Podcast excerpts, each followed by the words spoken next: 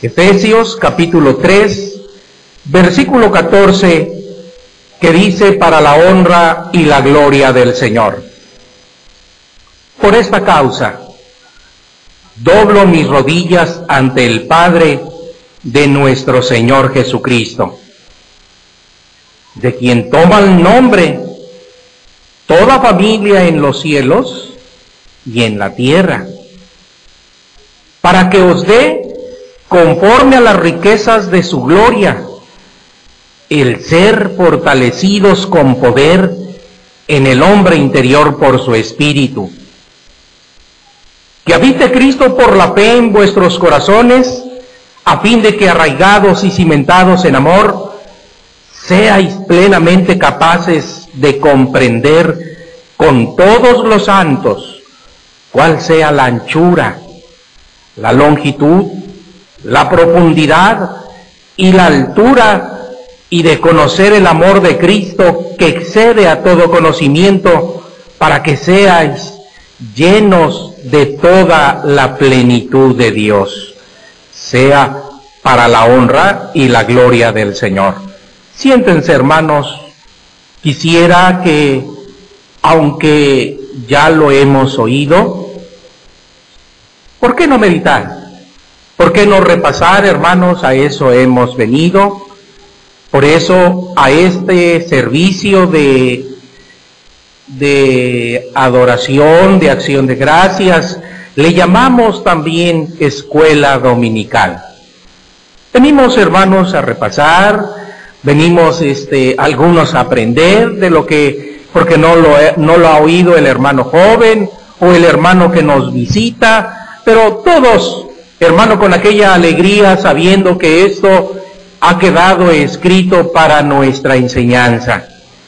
Sobre todo porque el que puede actualizar, el que puede, hermano, dar vida a estas palabras que quedaron, hermanos, como letra muerta, es el Señor, hermanos, a través de esa autorización del el ministerio que el Señor ha puesto en este tiempo para bendición de nuestras almas.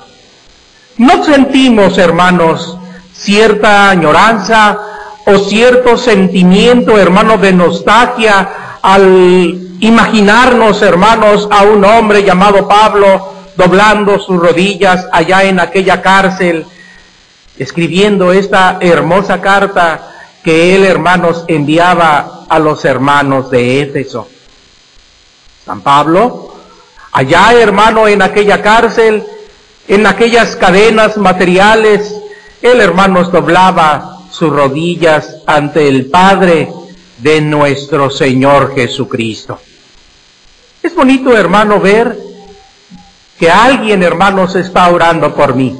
Es bonito sentir, hermanos, que una oración me cubre, que una oración me llega, que una oración me es en beneficio para mí, Creo yo, hermano, que en esta oración el apóstol San Pablo no pide, hermano, cosas que no tengan, hermanos, algún valor o que sean pequeñeces, hermanos. Al contrario, el apóstol San Pablo está pidiendo algo grandioso, algo, hermano, sublime en beneficio a cada uno de nosotros, refiriéndonos, hermanos, ahora a otro hombre con la misma estatura de, del apóstol San Pablo. Nos estamos refiriendo al apóstol de Jesucristo. ¿Cuántas veces nos ha dicho, soy un hombre de oración? Que aunque nosotros no lo vemos, a toda hora, hermano, Él le está pidiendo al Señor. Hace, hermano, que la iglesia, la cual, hermanos, el Señor amó y se entregó por ella en el, en el sacrificio de la cruz, Hace, hermano, que los hombres de Dios, hermanos, también se entreguen, porque la iglesia la llevan en su corazón. No hay lugar, no hay momento, no hay instante, hermano, que los hombres de Dios, hermanos, no los lleven dentro de su corazón. Los hacen, hermano, este sentimiento caer de rodillas. No importa estén en una cárcel como en aquella ocasión, hermanos, estaba el apóstol San Pablo. No importa, hermano, que las cadenas que tenía en sus pies y en sus manos lo detuviesen, caía de rodillas, hermanos, el hombre de Dios, pidiendo al Padre, porque sabemos que nuestras oraciones y la oración de los hombres de Dios va dirigida al Padre, el nombre de nuestro Señor Jesucristo. De Él toman, de Él se alimentan. De Él, hermanos, como dice el apóstol San Pablo, toma nombre. Y si nosotros, hermanos, meditamos en estas palabras, hermano, nos están dando, hermanos, los hombres de Dios a través de este hermoso ministerio, esta dignidad de tener un nombre. Nombre, hermano, que no nos referimos tan solo a ese nombre de pila que nosotros tenemos, que me llamo Juan, que me llamo Santiago, no, sino que estamos nosotros refiriéndonos como San Pablo se refería, hermano, a ese nombre que tiene toda familia, refiriéndose al apellido, ¿verdad? No es el nombre de pila, sino el apellido que en este caso, ¿verdad? Si eh, refiriéndonos de, de dónde provenimos, cuál es nuestro origen, cuál es nuestra raíz, cuál es nuestro principio. Decía el apóstol San Pablo, de quien toman, de quien toma, refiriéndose al Señor Jesucristo. Refiriéndose también, hermanos, a la petición de San Pablo, ¿verdad? En segunda posición, hermanos, colocamos, hermanos, esa oración de San Pablo, porque es en Cristo en quien toma, toma, ¿verdad? Nombre, apellido, toda familia en los cielos y en la tierra.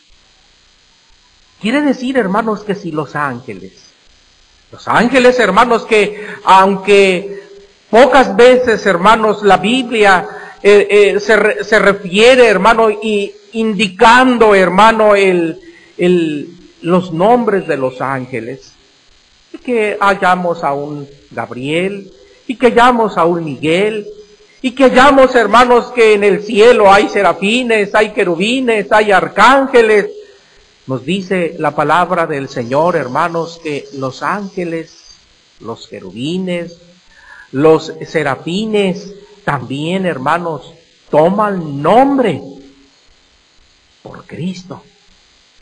Toman nombre por este hermoso ministerio que el Señor ha puesto aquí en la tierra. Bendito sea el nombre del Señor. ¿Qué padre de familia no da a sus hijos lo que necesite. ¿Qué padre de familia, como decía en una ocasión el Señor Jesucristo, si vosotros siendo malos sabéis dar buenas dádivas a vuestros hijos, cuánto más vuestro Padre que está allá en los cielos. Hoy tenemos la bendición tan grande de poderlo llamar Padre.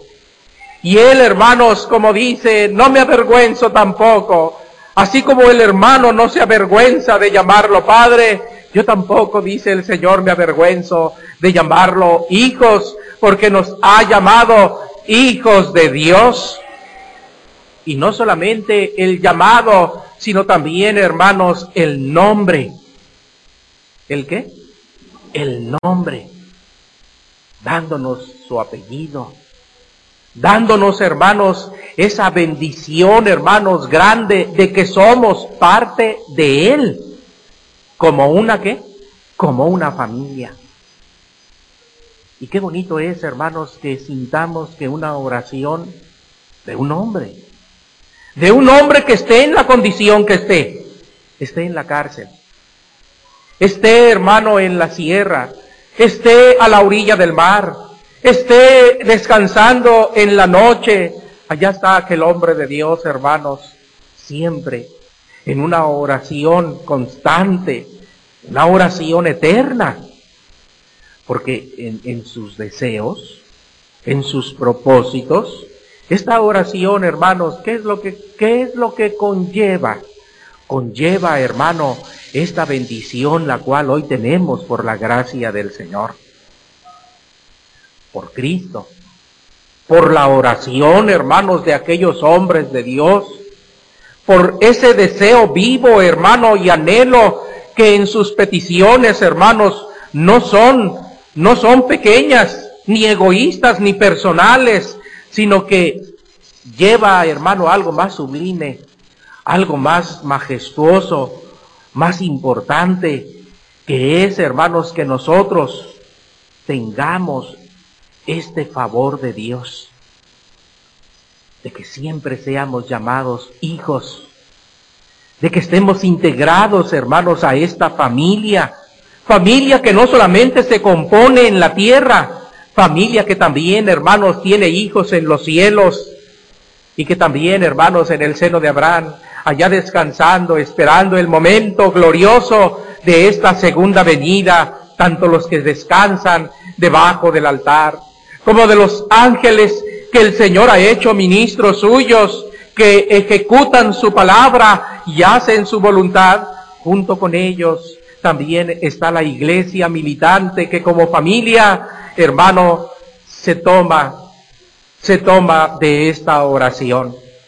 Se toma también, hermanos, de esta gracia entregada, hermano, por Cristo, dándonos nombre, dándonos apellido.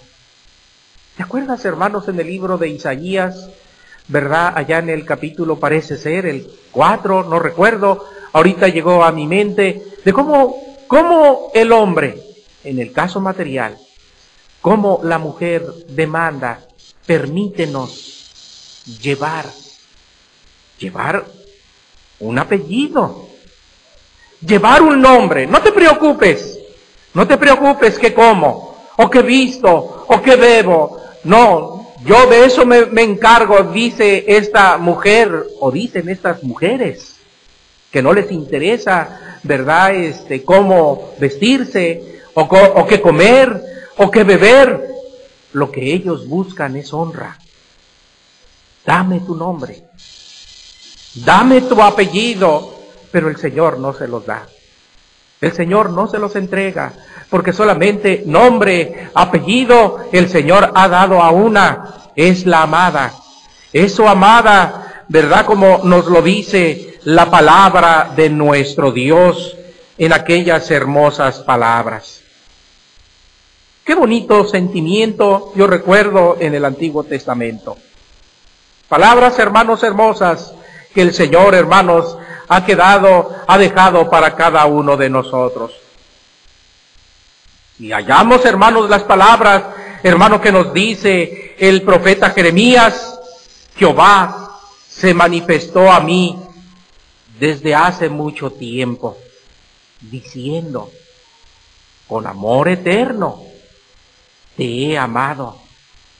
Por tanto, te prolongué mis, mi misericordia. Qué bonitas palabras, ¿verdad? El profeta Jeremías podía, podía decir, hermanos, acerca del Señor.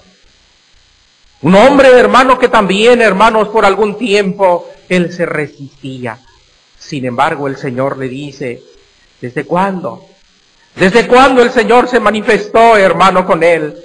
¿Desde cuándo el Señor, hermanos, y empieza a decirle al profeta Jeremías, antes que yo te formase en el vientre de tu madre, ¿qué dice la escritura? ¿Yo te qué? Yo te conocí. ¿Desde cuándo, hermano, el Señor no, hermano, le conocía? ¿Desde hace cuánto tiempo, hermano, el Señor no fue manifestando como el rey David, hermanos, en su salmo, él decía, cuando estaba, hermano, formándose todavía en el vientre de su madre, mi embrión, vieron tus ojos. Ahí estabas tú, ahí estabas tú manifestándote, viendo que el proceso, ¿verdad? Ese proceso material, si es, hermanos, de aquellos pequeños tejidos, de aquellos pequeños órganos que se iban formando en el vientre de su madre, velando el Señor, hermanos, a cada paso, que en esa formación el Señor, hermanos, pudiese estar completando, lo que aquel pequeño en el vientre de su madre se estaba formando. ¿Cómo, hermano, no desde, desde tiempo atrás el Señor se había manifestado con amor eterno? ¿Cómo es el amor del Señor? Es eterno. En la eternidad, hermanos, no hay tiempo. En la eternidad no hay lugar. En la eternidad no hay espacio y nos dice con amor eterno, te he amado. Por tanto, mi misericordia cada día, cada año, cada tiempo se prolonga. Bendito sea el nombre del Señor. Estas palabras podrá decir el hermano, hermano, pero estas palabras se las está diciendo única y exclusivamente a Jeremías. Pero yo leo también, hermanos, en el Antiguo Testamento otras palabras. Con cuerdas humanas yo los atraje. Con cuerdas de amor y fui para con ellos como los que alzan el yugo de sobre su cerviz y puse delante de ellos la comida. Fíjate qué bonitas palabras, con cuerdas humanas. ¿Qué quiere decir el Señor, hermanos, con estas? Vamos llamándole, ¿verdad? Porque el, el, judío era amante de, la, de lo que era la comparación era amante, hermano, de hablar este, en, en, un sentido figurado en el Antiguo Testamento. ¿Cómo abundan estas palabras? Y que si no meditamos, hermanos, su contenido, a veces, hermanos, no entendemos y no comprendemos, hermanos, lo que el Señor nos quiere decir. Con cuerdas de amor. Una cuerda, hermano, ¿para qué sirve? ¿Para qué sirve una cuerda? Tiene, tiene muchos, muchos usos. Podemos darle muchos usos a las cuerdas, pero las cuerdas, hermanos, amarran. Pero las cuerdas atraen. Pero las cuerdas, hermanos, también arrastran. ¿Cuántos usos? Con cuerdas humanas. Tuvo el Señor que usar sensibilidad. Tuvo que usar el Señor, hermanos, el sentimiento. A veces el dolor. A veces el sufrimiento. Hizo, hermano, que fuesen como cuerdas que jalaran y que estiraran o que atrajeran en el sentido que nosotros queramos tomarlo, yo los atraje. Buscó lo más sensible, buscó lo más vulnerable, buscó, hermano, lo que más hacía que nosotros sintiéramos como humanos. ¿Por qué decimos que somos humanos? Hermano, la naturaleza humana está caracterizada porque siente, porque razona, razona y siente. Eso, hermano, el Señor usa. Eso el Señor toma. Y, y a través, hermanos, de eso el Señor lo usó. Que si no entendía, bueno, a través de su sentir. ¿Qué ama? ¿Qué quiere? ¿Qué es lo que más este, lo hace apartarse de mí? Y el Señor, hermanos, por allí empieza a traer y empieza a arrastrar. Pero esas cuerdas, dice el Señor, no eran alambres de púas, estas cuerdas no eran como el yute, ¿verdad? Como a veces conocemos las cuerdas antiguas, ¿verdad? Que eran este rasposas y que a veces sangraban las manos. Dice el Señor, mis cuerdas eran de amor, bendito sea el nombre del Señor.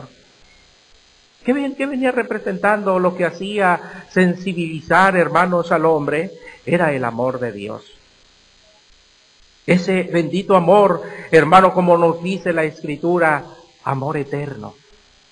Ahora sí, ahora sí decimos amor eterno. No es un amor, hermanos, como el de Amón, que tu hermano recuerda. Un amor, hermanos, que aunque él parecía que no comía. Así nos dice la Biblia.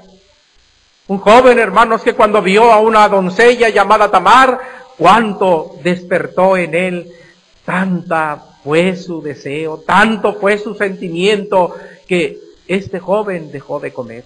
¿Qué te pasa? ¿Verdad? Preguntaban y él decía, es que yo estoy enamorado de esta joven. Parecía ser, ¿verdad? Que este amor era tan fuerte. Parecía ser cuando oían los compañeros o los amigos o los conocidos de este hombre llamado Amón, cuánto ama esta mujer, mira, hasta dejó de comer. Mira nada más cómo está. Se la pasa pensando todo el día en ella, refiriéndonos a Tamar. Pero nos dice la escritura, hermano, que cuando él de veras quiso demostrar ese amor, fue un amor egoísta, fue un amor mezquino, y fue un amor, hermanos, que se tornó en odio y se tornó en rencor.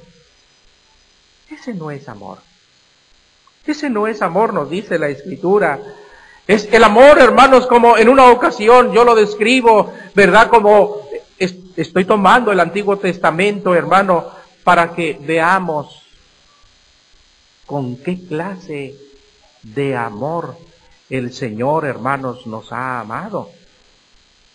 Yo recuerdo las palabras que un día el rey David, hermanos, expresó cuando por allí le traen una noticia triste acerca del rey Saúl y de su amigo y de su amigo Jonatán.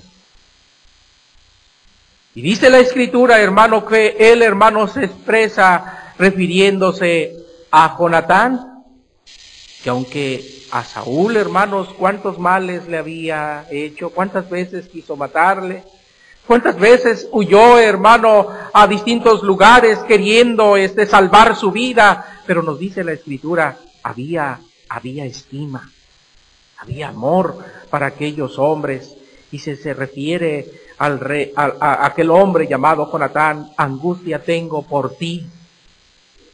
Hermano mío, le dice a Jonatán, me fuiste dulce. Fueron sus palabras. Me fuiste muy dulce.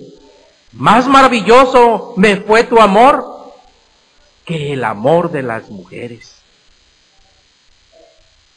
No podemos nosotros, hermanos, definir que esta clase de amor, ¿verdad? Era un amor, ¿verdad? Como hoy lo sienten los homosexuales. Y decimos, mira nada más, aquí David no, no, no, le, no le agradaban las mujeres.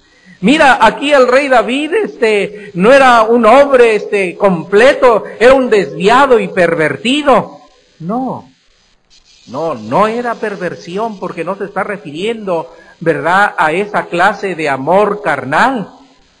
Era otra clase de amor, era un amor puro, era un amor limpio, era un amor, hermanos, que él pudo notar tanto en él como de él hacia él, porque se antepuso ante su padre se antepuso ante su familia, se antepuso, hermano, ante el poder y la gloria que Jonatán pudo haber tenido. No le interesó, más era el amor que sentía por el rey David. Estamos hablando de algo, ¿verdad? Que aunque no tiene, ¿verdad? En su esencia lo que hoy decimos del amor de Dios. Estamos hablando de cómo a veces en las cosas materiales, podemos encontrar una semejanza. Y que podemos confundir, hermanos, e, e, e, ese, ese amor. Y podemos confundir, hermanos, esa, esos sentimientos. Y cuando la prueba lo, lo, lo demuestra, demuestra, ¿verdad?, que la clase de amor que nosotros sentimos no es real, porque se acaba porque se termina. Porque tanto habiendo, habiendo habido amor, se acaba el amor y, y, y, nace el odio, el desprecio y el rechazo. Es que no, no puede haber. Por allí algunos dicen, ¿verdad?, que la línea entre el amor y el odio, ¿verdad? Queriendo ellos mezclar y unir, hermanos, estas dos situaciones, porque dicen ellos, hermanos, en sus razonamientos, a, veces terrenos y materiales, confunden, hermano, y mezclan estas cosas cuando nos está diciendo el Espíritu de Dios, hermanos, que el amor de Dios es limpio, es puro, porque es eterno. Bendito sea el nombre del Señor. Menciono esto porque el apóstol San Pablo, como también, hermanos, el hombre de Dios, tú que hoy formas parte de esta familia, tú que hoy tomas nombre y tienes, hermanos, el derecho de llamar al que está en los cielos Padre y de llamar al que está sentado a la diestra, hermano, hermano, nos dice el Espíritu de Dios que los dé conforme a las riquezas de su gloria. ¿Qué hijo no, no, me, no tiene una herencia? ¿O qué hijo no posee, hermano, las riquezas de su padre? Los hijos no atesoran para los padres, son los padres que van atesorando para los hijos. El primero que ha atesorado, el primero que tiene riquezas, el primero, hermano, que es la fuente inagotable de toda piedra preciosa y de todo oro, hermanos, si lo hablamos en el sentido simbólico, es nuestro Dios. Que Él los dé. ¿Qué padre no le va a dar a tu hijo? Tú que eres considerado parte de esta familia y que tomas el nombre, el apellido, porque Dios, hermanos, nos lo ha dado. Ha puesto un nuevo nombre en cada uno de nosotros. Que Él te dé, porque Él es tu Padre y tú eres su Hijo. Que tú seas fortalecido con poder, pero no, no refiriéndonos a nuestra carne, porque la carne tiene que llevar el proceso, ¿verdad?, puesto por Dios en la ley que ha puesto en el hombre, que cada día que va pasando, nuestro cuerpo va muriendo. ¿Va qué? Dicen los fisiólogos que cada siete años nuestra piel va cambiando. Digo, va cambiando en cierto sentido, no lo vemos, no lo percibimos, pero van cayendo pequeñas partículas de nuestra piel, pequeñas partículas, ¿verdad? No, la, no lo percibimos. Después de siete años, la carne que llevabas, la piel que llevabas no es la misma. Porque ¿qué va haciendo? Vamos cambiando. Llega un momento en que la célula, llega el momento en que la piel, llega un momento en que el órgano vital cada vez va a ir, va a ir este, muriendo. Glóbulos rojos van muriendo, glóbulos blancos, y vamos viendo cómo nuestro organismo va pasando a través del tiempo, a través de las canas, van manifestándose, a través de la piel, va este, aflorando lo que adentro está pasando, refiriéndonos a, nuestra, a nuestros órganos vitales. Dice el apóstol San Pablo, no podemos pedir, Señor, pues quiero ser el mismo joven de hace 20 o 30, 40 años. No, no podemos pero sí podemos decirle al Señor, Señor, que el hombre interior, así San Pablo decía, si mi hombre exterior se va desgastando y mi hombre exterior se va este, envejeciendo, que el hombre interior, ¿verdad?, sea, vaya siendo fortalecido por su espíritu, para que tanto el Espíritu de Dios como Cristo habiten sean los huéspedes de nuestra habitación espiritual. Para que con alegría tú le abras la puerta al Hijo y le, habla, le abras la puerta al Padre y que tú puedas decir, quiero cenar contigo como está escrito en la palabra del Señor. He aquí, yo estoy en la puerta. Yo llamo porque el Señor llama. Si alguno oye mi voz y abre la puerta, entraré en él y cenaré con él y él cenará conmigo. Bendito sea el nombre del Señor. El que ama mi palabra, mi palabra guardará. Mi Padre le amará y vendremos a él y haremos con él que haremos con él morada ¿Y qué le decimos al Señor? Señor, habita, habita Cristo por la fe en nuestro corazón. Pero que no solamente el Señor está, está también nuestro Dios a través de su Espíritu Santo. Ambos están dentro de ti. Ambos claman por ti. Ambos están, hermanos, velando y cuidando y observando, hermano, nuestra vida y nuestra conducta, queriendo ayudarnos en nuestras flaquezas y en nuestras necesidades, para que vayamos arraigándonos y cimentándonos en amor. Eso es, hermanos, lo que el apóstol San Pablo ¿verdad? Era la razón por la cual él doblaba sus rodillas. Es la razón por la cual a la iglesia se le ha dado nombre como familia, tanto en los cielos como en la tierra.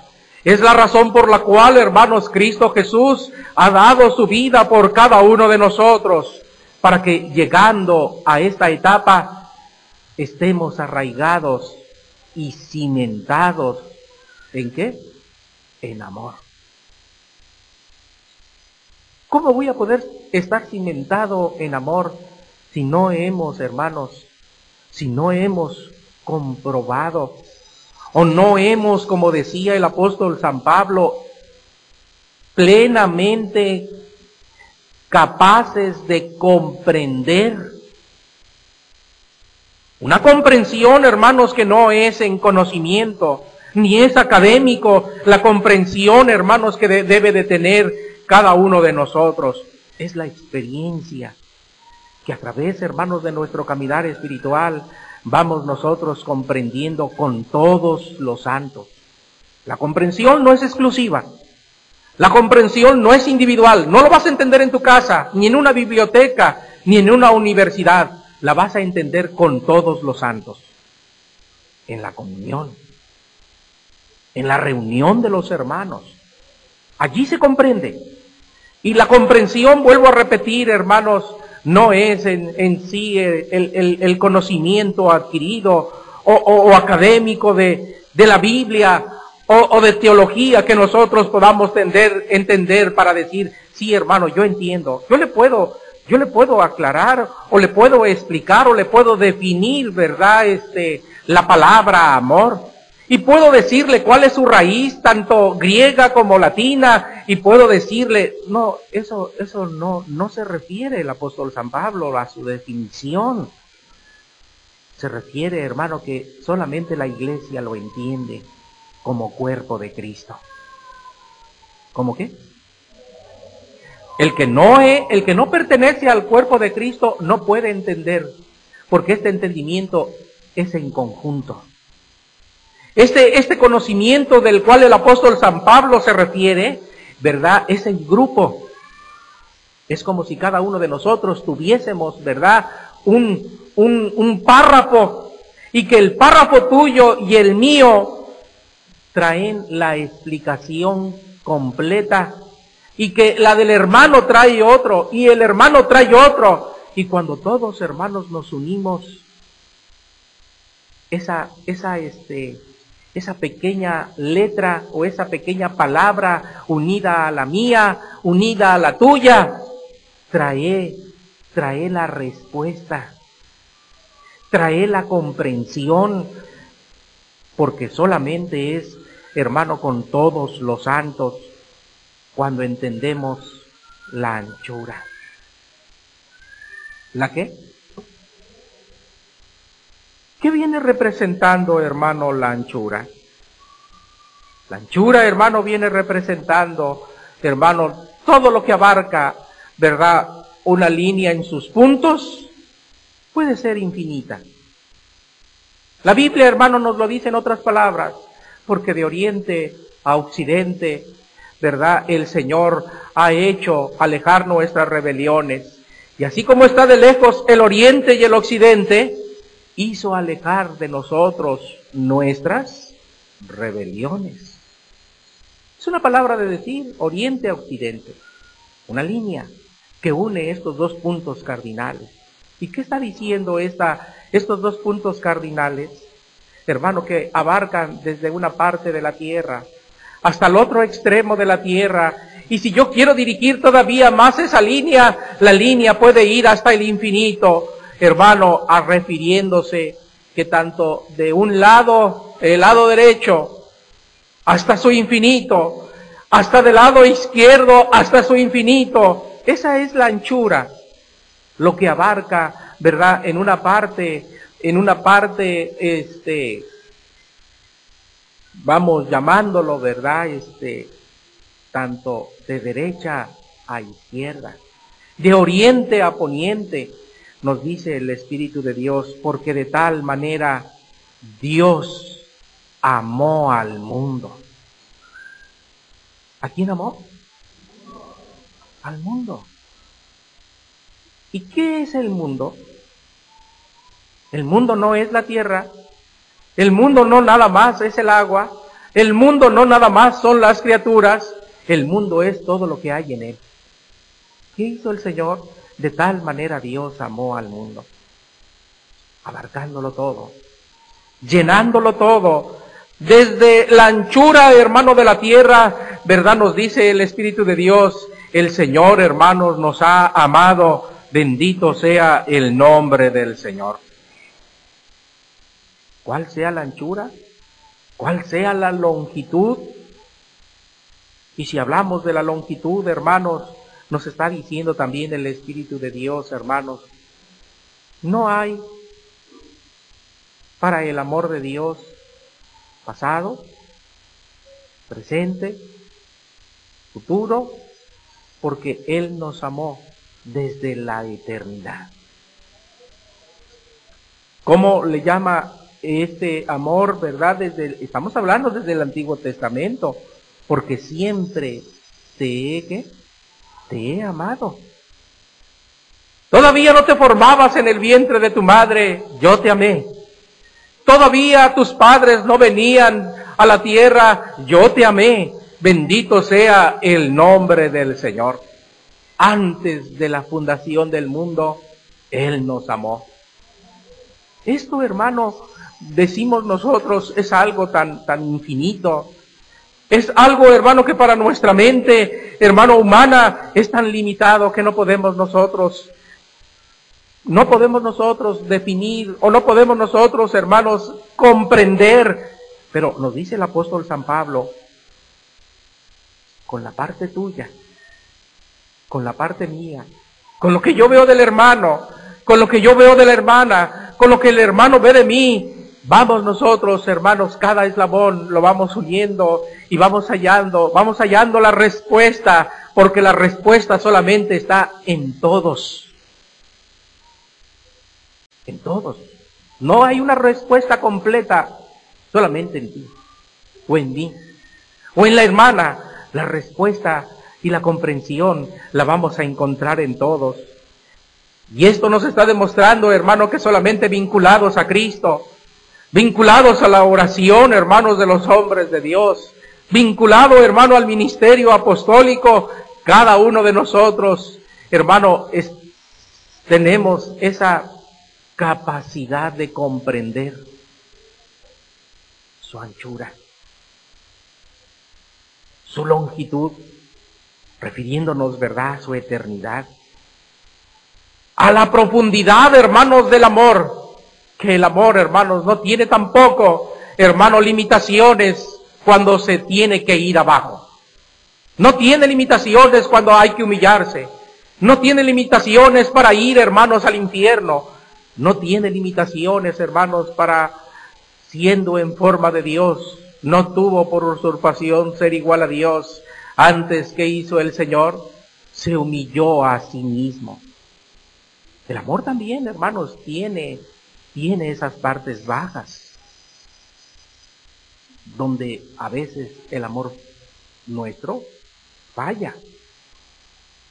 No encuentra, hermano, lo profundo, porque en la profundidad, que es, hermanos, lo que a veces este, no queremos este, que pase o que suceda, y que tocamos, hermanos, lo más profundo, lo más profundo, hermano, es lo que no vemos, lo oculto, donde no, no somos percibidos, en donde somos menospreciados, en donde somos hechos a un lado, en donde nosotros, hermanos, no parece que no, no tenemos lugar o posición, allá en lo profundo, allá debajo de la tierra, y tomamos, hermanos, las palabras que el apóstol San Pablo nos dice, porque el Señor dice que subió.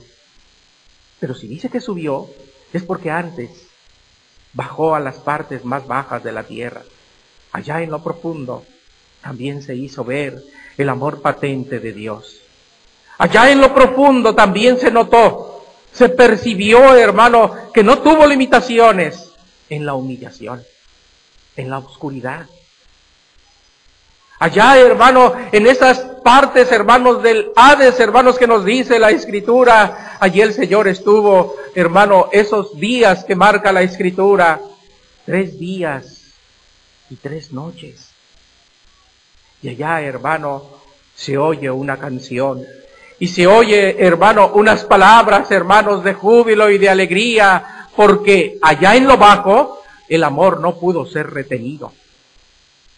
Antes, por lo contrario, el Señor, hermanos, si dice que subió es porque bajó. Y al bajar, hermanos, el Señor, hermanos, rompe las cadenas de la muerte y del Hades y hace, hermanos, subir glorioso al reino de los cielos. El amor hasta allá nos hace ir, hasta lo profundo. A veces nosotros queremos lo alto, a veces queremos el lado derecho, a veces queremos el lado izquierdo, pero el amor no tiene, no tiene límites. No hay limitaciones para el amor. Porque el amor tanto, tanto va hacia arriba, tanto va hacia abajo, tanto va hacia el lado derecho como al lado izquierdo. ¿Y qué tan, y qué tan lejos del lado derecho tiene que ir? No hay, no hay límites. Así como el infinito, ¿verdad? No tiene, no tiene distancia. No, nos cansaríamos de contar, hermano, de aquí hasta, hasta una estrella, hermano, infinita, que únicamente vemos su resplandor. Únicamente vemos su resplandor. Y que esa luz viajando a, millas, a miles y miles y miles, ¿verdad? De, de, de millas